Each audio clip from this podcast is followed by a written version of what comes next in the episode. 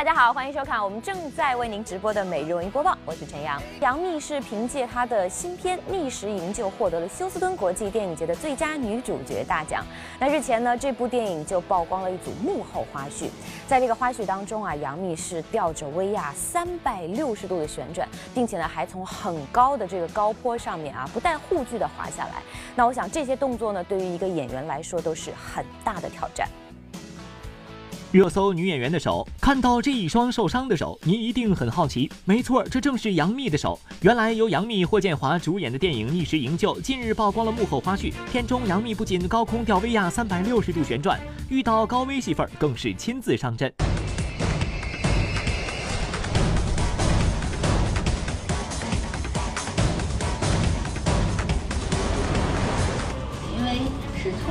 从几层楼高的地方，然后拴着绳子自己这样下来，还抱着一个孩子。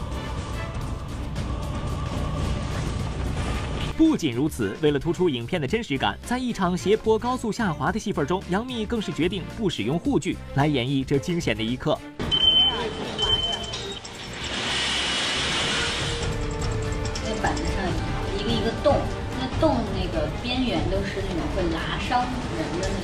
实那两天我手上都划的各种伤。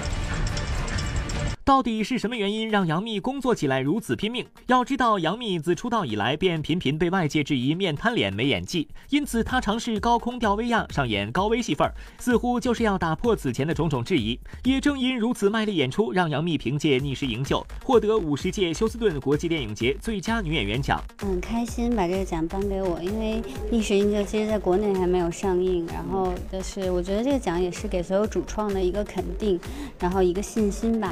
声音好的坏的，我都会觉得是一种收获，因为，嗯，是这些声音陪伴着你的成长，那也监督着你，跟大家一起监督着你的成长。现在呢，很多的演员都是演而优则导，那黎明呢也加入到他们其中。在电影《抢红》当中呢，黎明是身兼导演和演员的双重身份。那最近的这个发布会上啊，李导一开始就开启了一个吐槽模式，到底是谁被吐槽了呢？他戏里面坑兄弟，现实有时候也有坑兄弟。我是很直爽，我有一句话说的很好，是容易得罪人，但是我是个黑白分。这发布会刚一开始，小文在现场就闻到了一股浓浓的火药味儿，是谁惹黎明导演生气呢？小文仔细一听，原来黎明嘴里所谓坑他的人，竟然是屡次缺席发布会的张涵予。主演张涵予老师怎么没有来呢？他戏里面坑兄弟，现实有时候也有坑兄弟。朋友们以及媒体的朋友们，大家好，我是张涵予。我由于有拍摄任务，不能到我们的电影发布会现场。抱歉，那真的是非常有工作的事情，没问题。反而兄弟们，他不在我在。张涵予呀，电影抢红可是黎明导演自导自演的第一部作品。作为好兄弟，几次发布会你都缺席，这有点太不像话了吧？好在李导只是调侃，没有计较。不过说实话，在这几次发布会上，黎明简直像换了一个人。以前那个爱发火、爱枪声的黎明不见了。往这边稍微来一点啊，来，好，谢谢你们大哥帮忙。好，谢谢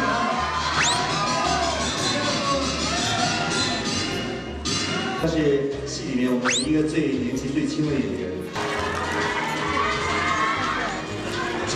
因为这部电影是你的处女作。啊好，我们本次取访到此结束，谢谢谢谢各位媒体朋友们，谢谢。黎明在，我觉得他不管在工作中还是在生活中对演员的照顾，温柔细腻，面面俱到。即使被打断采访，黎明还是走下台来回答提问。要说黎明的周到，还远不止这些。在拍摄时，他绝对是一个全能型选手。不信你看，灯光里、道具里、轨道里，黎明简直无所不能。这跟李导拍戏也太省心了吧！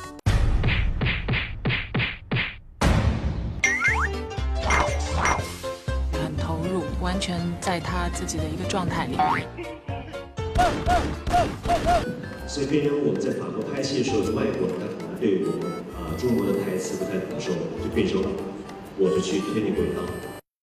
李导这样的十项全能，难道是想要抢红的节奏吗？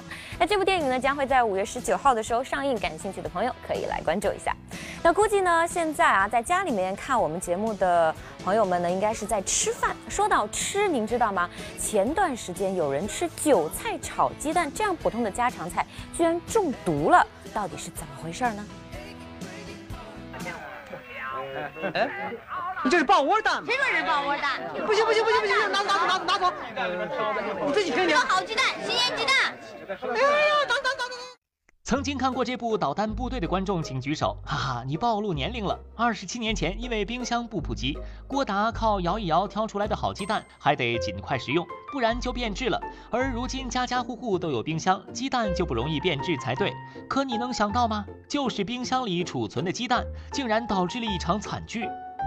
我现在就是在余杭乔司街道的五星村，那么这个中毒事件啊，就是发生在我身后的这一户人家。晚上说，他们说是吃那个，嗯，韭菜炒鸡蛋，嗯，说，嗯，吃就是他老婆一个人吃的，那有三岁一个小孩都没吃的。这家家户户都会吃的韭菜炒鸡蛋，真的能让人中毒吗？咱们先别着急下定论，因为据事后调查发现，这年轻女主人中毒的原因其实是鸡蛋被清洗后长期存放导致变质。而记者调查中发现，很多人认为鸡蛋表皮不干净，清洗后冷藏是很正常的事儿。洗啊，洗完之后放冰箱。它外皮有的脏的都有灰，有时候。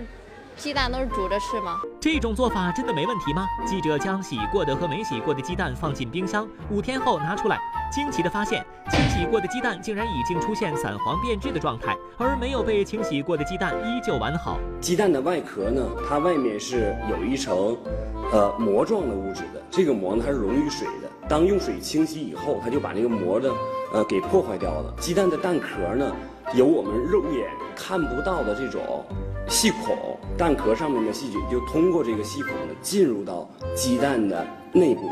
鸡蛋清洗了容易变质，不清洗又怕鸡蛋壳上的脏东西污染了冰箱里的其他食物，这可怎么办？买的少，然后尽量尽快吃完。呃，跟米放在一块儿吧。小文给您支个招：鸡蛋放入冰箱前不用清洗，可以用塑料袋包裹，这样既不会污染别的食物，还能保持鸡蛋新鲜。此外，小文再提醒，如果在码放鸡蛋时大头向上，尖头朝下，直立存放，就不会出现贴皮蛋哦。哎，像我们这种懒人，从来不用清洗就直接放冰箱的，居然是歪打正着了啊！我们又学习了一招。欢迎回来，这里是我们正在为您直播的每日文娱播报，我是陈阳。上周六呢，在我们跨界歌王的舞台上啊，一曲王高云翔是以三票的优势战胜了同为补位选手的魏大勋。您知道吗？为了这次歌舞首秀表演，高云翔可是下足了功夫。练舞觉得怎么样？我觉得我想住在这儿。不想走。之前跳舞跳的多吗？之前跳舞跳的多吗？之前我从来不跳舞。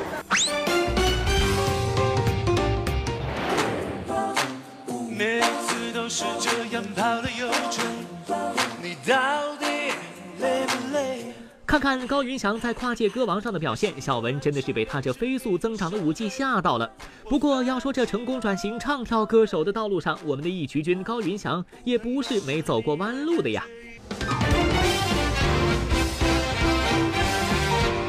在舞台上我应该怎么摆 pose 呢？就是表情的感觉，教教我。这种东西吧是与生俱来的，你不适合当歌手，你别考虑了。我为什么不适合当歌手呢？在前面。你都来，你都来，我们你都来演戏了，我为什么不能当个歌手？我我是天才，我是天才。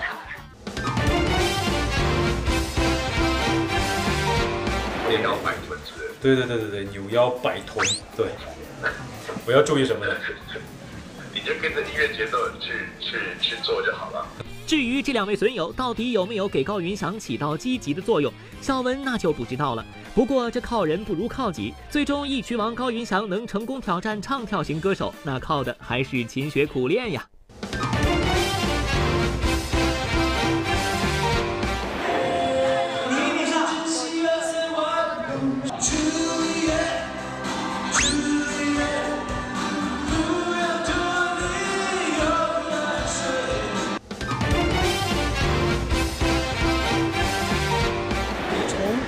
到右边四架，从右边到左边。我回来就开始唱复出夜了。好，明白。啊，清楚吧？了解。就是再放开一点啊，挺可爱的。有一些部分还是没有放开，是吗？对对对，还是觉得我过分的热情会让大家觉得这个哥们有点二，所以先收着点。想在舞台上去呈现。对，去舞台上爆发吧。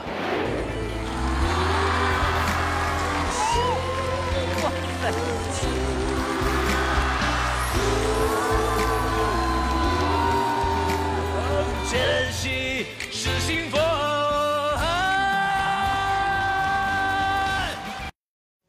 这个能歌善舞的一曲王真的是太跨界了。那说来另外一位选手哈，就是姚晨。自从这个经过了几轮我们跨界歌王的表现之后呢，很多人都反映说，这姚晨的唱功真的是不俗呢。确实，她也是不负众望，成为了第一个直接晋级冠军赛的选手。据说她不俗的唱功还和王菲有关。我真的松了一口气，我觉得我终于不用去去那个去承受那样的一种心理虐待啊。红衣红唇、气场十足的姚晨近日现身某品牌活动，刚刚从跨界歌王中晋级，成为第一个直通冠军赛的歌手。姚晨是松了口气，观众和粉丝倒是感觉并没听够。毕竟在大家的印象中，唱歌的姚晨是这种状态的。爱了多久，恨了多久，明明相爱却要分手，命运让人难以琢磨。想要对你说，未来日子你多珍重，美好回忆我会铭记，把它当做宝贵经历。很多朋友都给我打电话说，那个哎，没想到你你还挺会唱歌的嘛。我说咱们就是白做朋友，这么多年你才知道。看海天一色，听风起雨落，执子手，吹散苍茫茫烟波。听说现在竞争已经非常非常激烈了，因为后面后来者确实很凶猛啊，非常的厉害。所以我觉得在这种情况下的时候，你反而不要去想着竞技这件事情了，你就想着选一首你喜欢的歌。好好的唱歌给大家听，我觉得可能最重要。通过跨界歌王的舞台，姚晨终于拿出自己光华路王菲的架势，成功晋级。友情小提示：因本人的工作室在光华路，K 歌有人送雅号“光华路王菲”。当然，光华路是一条很短很短的路。太多太多魔力，太少道理，太多太多游戏，只是为了好奇。还有什么值得歇斯底里？有什么东西？这王菲是我自己从上学时候就一直喜欢到现在的一个歌手，她的歌我觉得就是基本上都会唱。其实姚晨一直都是王菲的歌迷，参加节目、做采访、演戏，有机会就唱王菲的歌。而她唱歌的天赋在2011年就曾被王菲肯定过，温暖好听。前面夸俺的可是是王菲老师泪奔。前那个有接呃接受过王菲的邀请去听过她的演唱会。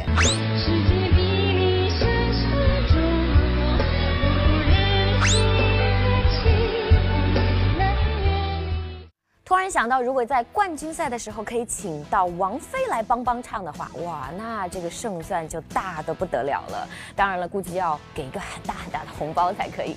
说到红包，昨天呢是一个特殊的日子，你们要给自己的妈妈发一个大红包呢？那如果没有的话呢，也要记得啊，回家陪妈妈吃顿饭，千万不可以找借口。妈妈经常对你说的一句话。嗯，这么简单的事儿都不会干，笨死了。他每天都觉得我是那个班主任。在我们成长的路上，妈妈一直扮演着最重要的角色。她有时候像个女超人，是我们最强大的后盾；有时候又可爱的像个孩子，让我们哭笑不得；或者直接化身为生活中的段子手。有时候我们走得再远，也走不出老妈的套路啊！下班没？吃晚饭了没？还没？家里有啥？一个五十多岁依旧美丽的女人。其实不仅在日常生活中，在影视剧中和儿女斗智斗勇的妈妈形象也让人记忆深刻。我跟你说，桃子，饭菜凉了可以热呀，女人一剩下就完了。你都多大了？女人的黄金期就这几年，剩下来就完了。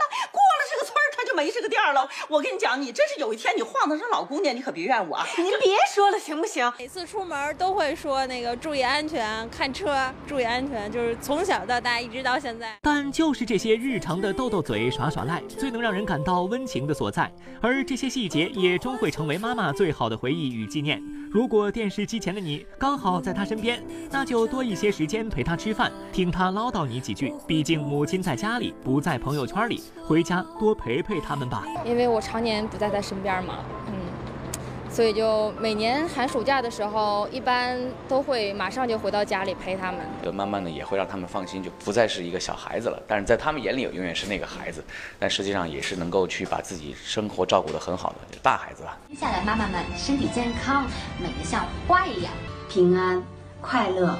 希望我的妈妈可以平安健康。妈妈，我爱您。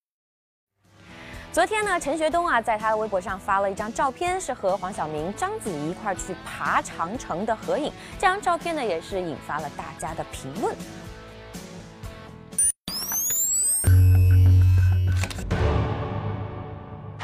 昨天，陈学冬更新微博，并配文：“我们一起跳长城。”照片中，陈学冬和章子怡、黄晓明、李云迪及苏芒一起在长城上手拉手跳起来合照，几人装扮休闲舒适，拍照姿势活力十足。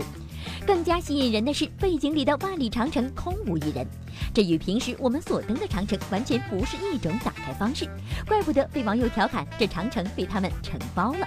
为什么长城上没有别的人？我以前见过的一定是假长城。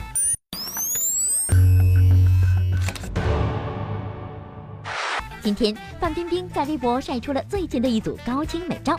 照片中，范冰冰留着一头短发，皮衣皮裙加身。留了短发的范冰冰，除了妩媚，又多了一分帅气。这样的范冰冰，你们喜欢吗？短发冰，我服气了。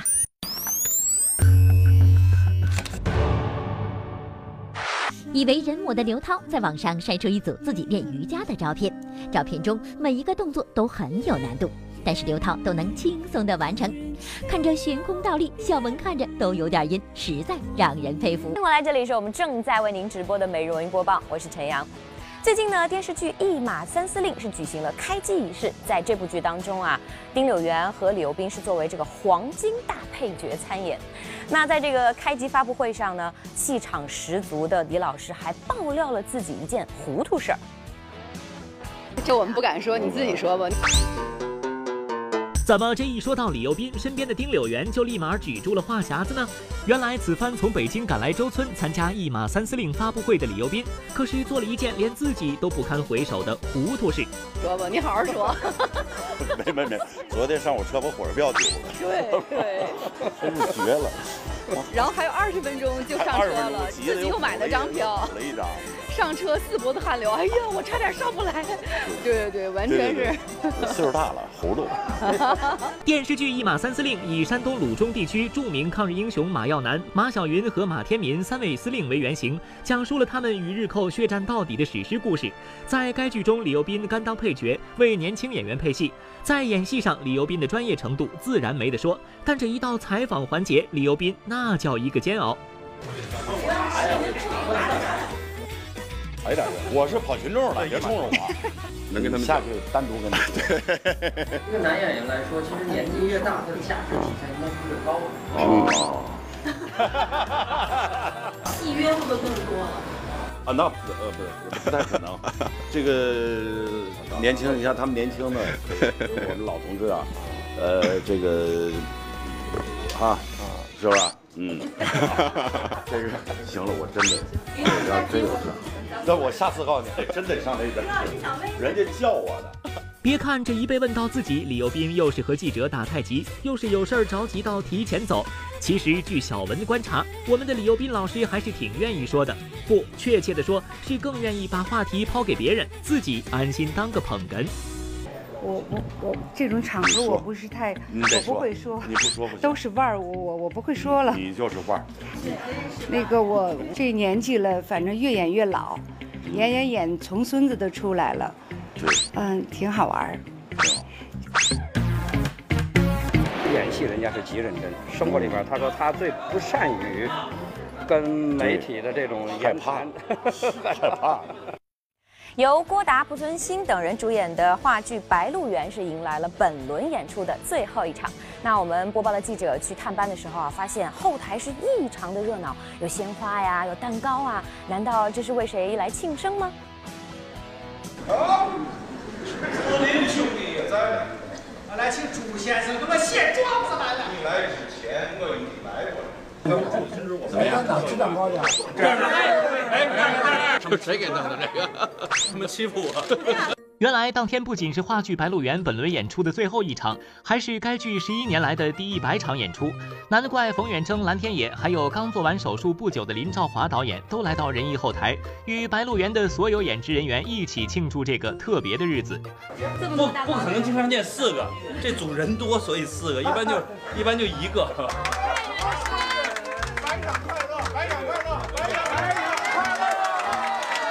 郭老师这个状态，越来越鲜活了，就是 一点的。一开始我们都说啊，不要激动，不要激动，慢慢来哈。后来发现，嗯，我达莫斯。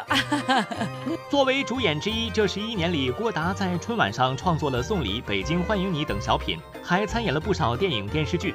但即便工作日程紧张，甚至身体不适，郭达都没有缺演过《白鹿原》的任何一场演出。而《白鹿原》也成为了郭达演出次数最多的一部戏。我在班上有十个女，二十三十个女人都给他生下儿子。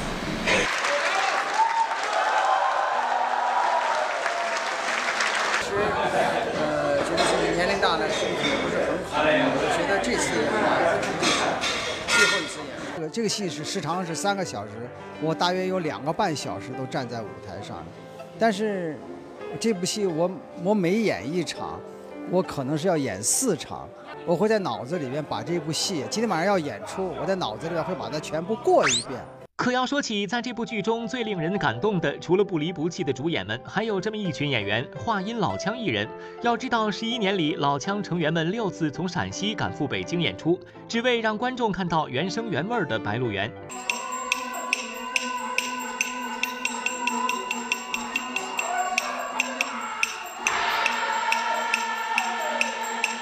其实是在比较艰苦的情况下能演一百场，因为像每回都要把老腔这些呃艺术家请过来啊，就要跟他们对接，就是希望他们什么时候过来啊什么的。这个其实是相当相当复杂的一件事儿。对他跟剧院的普通的剧院剧目演出都是剧院的人演出还不太一样。为此，当晚演出结束后，仁义的演员们自愿筹资请话音老腔艺人吃饭，以犒劳他们为这一百场付出的辛劳。谢谢你们老强，哦，没没你们这戏演不了。老强不老，好郭老。师亲自书马，哎呀，这不得了啊！好，前面咱们把酒杯举起来喝一杯啊！好，好，好，来来来来，这这这老。强，老。强，老。强，起立。谢谢，不老。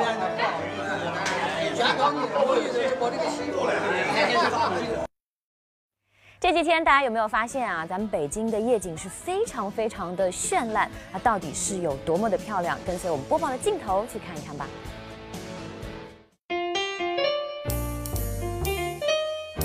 哎，郑姐，你在干什么呢？哎，哎呦，媳妇儿，你能不能先别打扰我？咱们这个景观照明太棒了，你知道吗？咱北京这几天，像咱们这国家大剧院呀、西单呀、东单呀。奥森公园啊，等等这些地标性的建筑，所有的景观照明全都亮起来了，而且时间还延长了。拍个照，随手发个朋友圈，观众朋友的手机这段时间是不是也被北京的夜景刷屏了呢？从五月十一日起，北京启用最高等级景观照明，每晚十九时三十分至二十四时，所有城市夜景照明全部打开，灯光璀璨的北京景山公园万春亭与一轮满月交相辉映，北海公园的五龙亭白塔也都被点亮。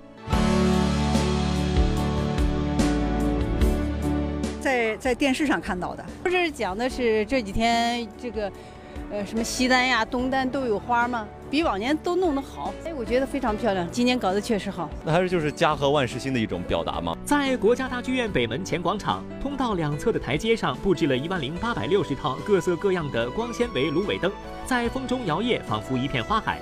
而在西单路口的东南角和西北角，分别布置了名为“和和美美”与“流光溢彩”的立体花坛，在夜色中被灯光烘托得非常雄伟大气。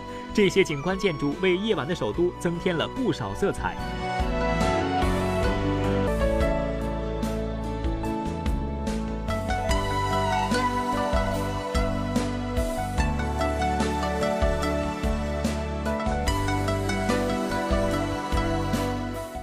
咱们北京夜景晚间的照明时间呀，会一直延长到十八号。哎，这段时间，当您晚上看完了我们每日文娱播报之后，可以带着孩子还有爱人，一块儿去散散步，赏赏夜景喽。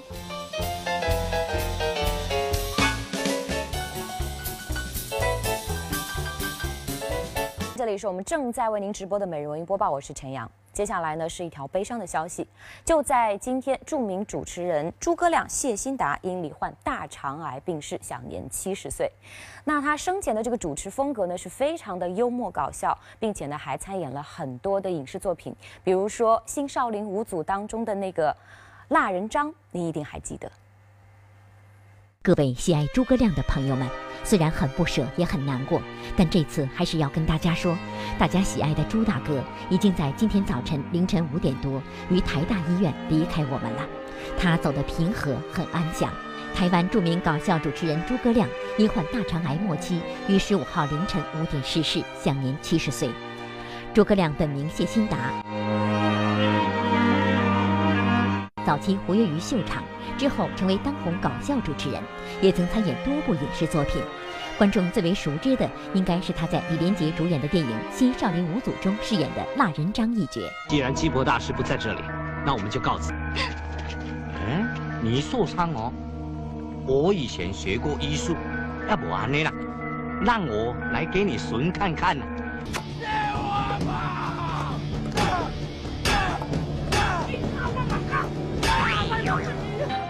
宝辉，我把淑芬交给你了，你决定要好好爱她。诸葛亮的一生可以说是毁誉参半。刚出道时，他标志的发型、搞笑风格受到了大批观众喜爱，但正在他事业蒸蒸日上的关键时期，却因嗜赌而欠下巨额债务，并一度退出主持界。二零零九年复出后，诸葛亮发现自己罹患大肠癌，突然患病的巨大打击曾让他想过要放弃。你本来不想要听医生的话，本来我想要走了，不想做了。哦哦，对，什么为什么这样？太麻烦了。对，什么不早一点告诉我呢？为了帮助小女儿谢晶晶的事业，诸葛亮选择带病复出。诸葛亮曾有四段婚姻，育有两男三女，二女儿谢金燕也是位演员，曾在电视剧《意难忘》中饰演婷婷一角而备受喜爱。婚纱很漂亮哎。我以后要是结婚也要穿婚纱。其实诸葛亮因为感情问题与女儿的关系曾经处于紧张状态，得知父亲患病后，父女关系才逐渐破冰。生病之后，诸葛亮一边治病一边付出赚钱，为的就是最大程度弥补家人。虽然人已经生病了，我还有工作啊，也不不要希望我是最后一步了哦，这是我的我的期待了哦，赚一点钱，留一点钱给我太太，给我儿子。谢谢大家哈。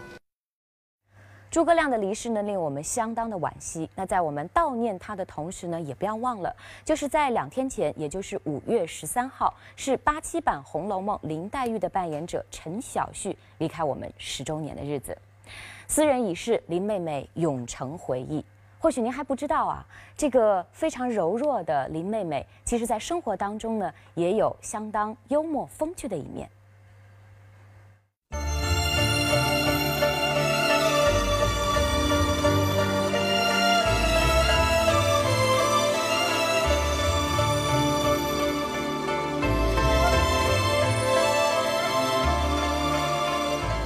白驹过隙，弹指一挥间。二零一七年是陈晓旭去世十周年，众多影迷和生前好友如欧阳奋强等纷纷从全国各地赶到北京天寿园，站在陈晓旭的雕像前，深切缅怀。《红楼梦》靠什么成功？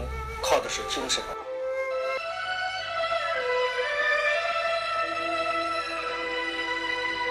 哎，妹妹读过书吗？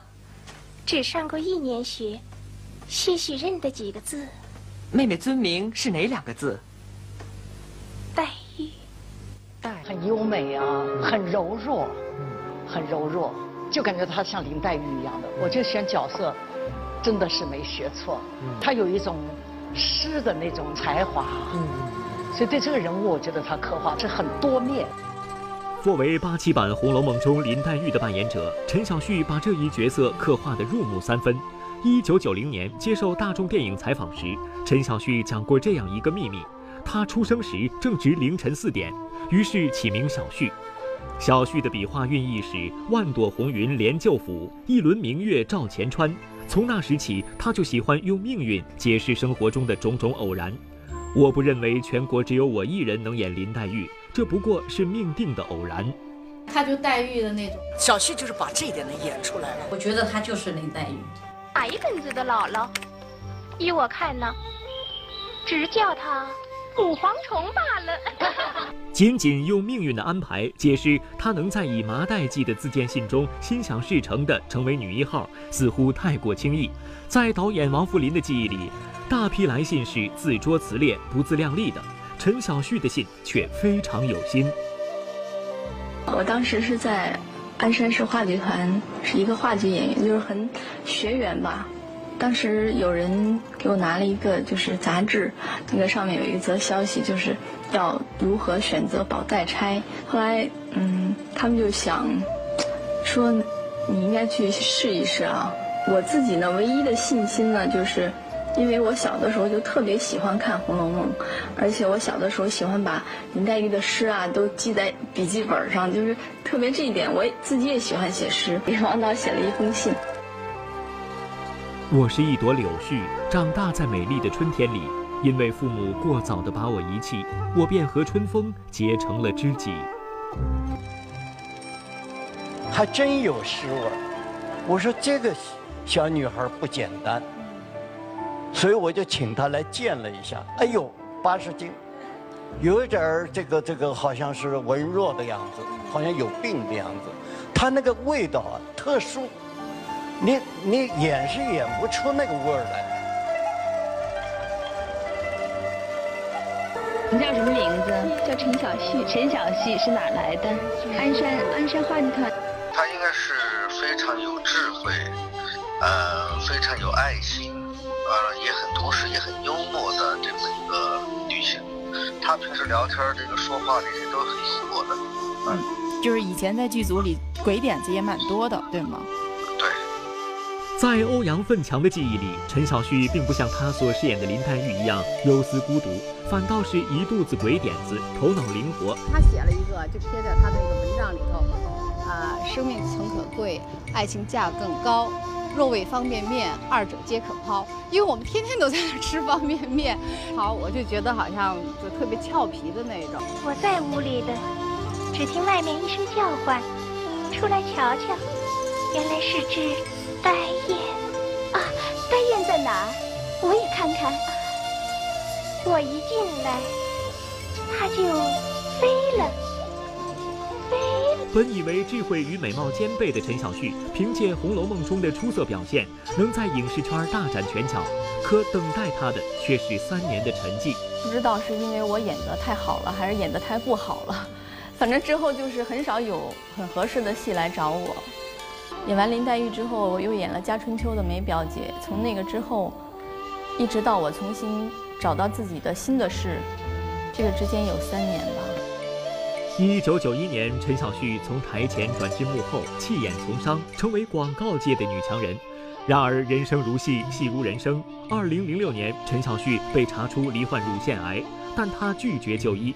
二零零七年五月十三日，陈小旭在昏迷中安静地离去，没有留下任何遗言，年仅四十一岁。一代佳人香消玉殒，从此人间再无陈小旭，黛玉葬花成绝唱。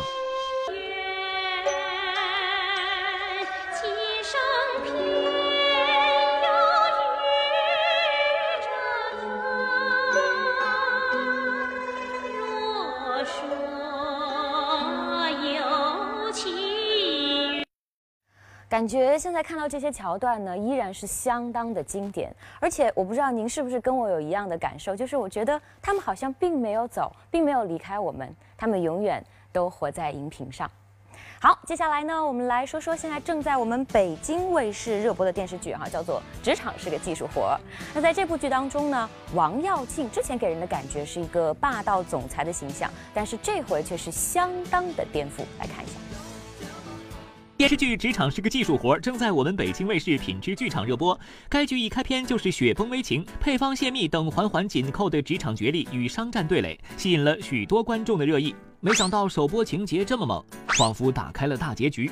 我都搞不懂哦，搞不懂你们那些北方人，三打三年了，来等一个人，等一个永远等不到的人。原来剧中许诺、沈志泽和小雨一起爬雪山游玩，突遇雪崩。灾难面前，沈志泽选择先救许诺，而失去了女友小雨。在接下来的三年里，他留在雪山，不顾形象的苦苦寻找，却终未果。在接下来的剧情当中，失踪的宋小雨究竟能否回归？更多精彩，锁定北京卫视品质剧场。职场是个技术活。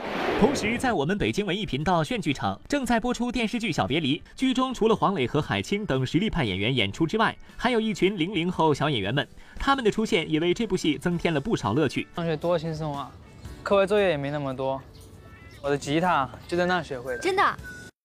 那接下来您将会看到的节目呢，是我爱我家，来看看今天都有哪些精彩的看点。《甄嬛传》中，众小主费尽心思为爱搏杀，戏外却各结良缘，喜上加喜。